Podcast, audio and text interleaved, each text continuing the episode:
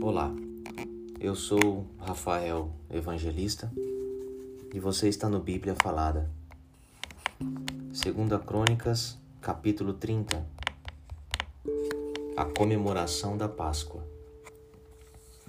Depois disso, o rei Ezequias enviou mensageiros por toda a terra de Israel e de Judá, e mandou cartas para o povo das tribos de Efraim e de Manassés, convidando todos para virem ao templo em Jerusalém, a fim de comemorar a festa da Páscoa em honra do Senhor, o Rei de Israel. O rei, as altas autoridades e os moradores de Jerusalém tinham concordado em comemorar essa festa no segundo mês do ano, porque não tinham podido fazê-lo no tempo marcado, isto é, no primeiro mês. Isso porque os sacerdotes que se haviam purificado eram poucos e o povo não se havia reunido em Jerusalém.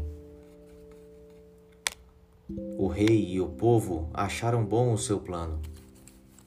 Resolveram espalhar a notícia pelo país inteiro, desde a cidade de Berseba, no sul, até a tribo de Dan, no norte, convidando todos para virem a Jerusalém, a fim de tomar parte da festa da Páscoa em honra do Senhor, o Deus de Israel pois já fazia muito tempo que a Páscoa não era comemorada de acordo com o que estava escrito na lei. Os mensageiros obedeceram à ordem do rei e levaram as cartas do rei e também as cartas das altas autoridades por toda a terra de Israel e de Judá. Elas diziam assim: Povo de Israel, Voltem para o Senhor, o Deus de Abraão, de Isaque e de Jacó. E assim ele voltará para vocês que escaparam do poder dos reis da Assíria. Não sejam como os seus antepassados e como os seus patrícios, que foram infiéis ao Senhor, o Deus dos nossos antepassados. Foi por isso que ele os destruiu, como vocês estão vendo. Não sejam teimosos como os seus antepassados, mas sejam obedientes ao Senhor. Venham ao templo que ele separou para a sua adoração para sempre e adorem a Deus, a fim de que ele pare de ficar irado com vocês. Se vocês voltarem para Deus, então os inimigos que levavam que levaram os seus parentes e os seus filhos como prisioneiros, terão pena deles e os deixarão voltar para casa.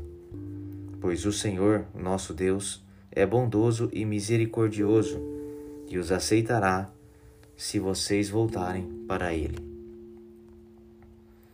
Os mensageiros foram por todas as cidades das tribos de Efraim e de Manassés, chegando até o território da tribo de Zebulon, no norte mas todos riram e caçoaram deles.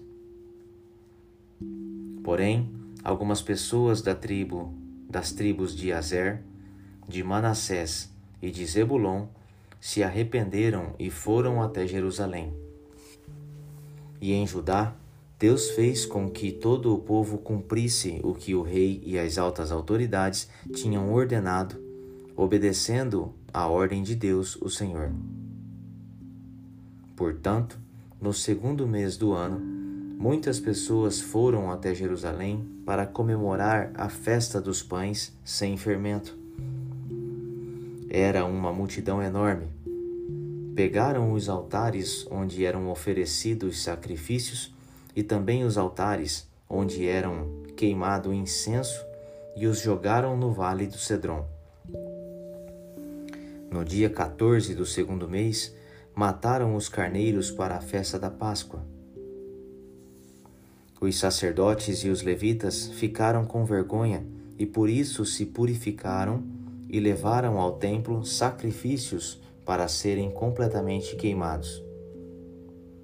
Foram para os seus lugares no templo, de acordo com o que mandava a lei de Moisés. Homem de Deus, Os levitas davam o sangue dos animais aos sacerdotes e estes borrifavam o altar. Havia ali muitas pessoas que estavam impuras, e por isso os levitas precisaram matar os carneiros que essas pessoas ofereciam, a fim de dedicá-los a Deus, o Senhor. Pois muitas pessoas da tribo, muitas pessoas das tribos de Efraim, Manassés e Issacar e Zebulon haviam comido o jantar da Páscoa sem terem se purificado, como manda a lei de Deus. Mas Ezequias orou em favor delas, dizendo: Ó Deus bondoso, perdoa todos os que, com todo o coração, te adoraram a ti, o Senhor, o Deus dos nossos antepassados. Perdoa-os, ó Senhor ainda que eles não se tenham purificado de acordo com a lei do teu templo. O Senhor Deus atendeu o pedido de Ezequias e perdoou o povo. Durante sete dias, todos os israelitas que estavam em Jerusalém comemoraram com grande alegria a festa dos pães sem fermento. Todos os dias, os sacerdotes e os levitas louvaram a Deus, tocando bem alto os instrumentos musicais sagrados. Ezequias elogiou todos os levitas que haviam dirigido tão bem o culto de adoração. Durante sete dias, todos tomaram parte na festa, apresentaram as ofertas de paz e louvaram o Senhor, o Deus dos seus antepassados. Aí concordaram em festejar mais sete dias e assim fizeram com muita alegria. O rei Ezequias deu ao povo mil touros novos e sete mil carneiros, e as altas autoridades deram mil touros novos e dez mil carneiros para a festa. E muitos sacerdotes se purificaram. Assim todo mundo ficou alegre o povo de Judá, os sacerdotes, os levitas, as pessoas que tinham vindo da terra de Israel e os estrangeiros que moravam em Israel e em Judá.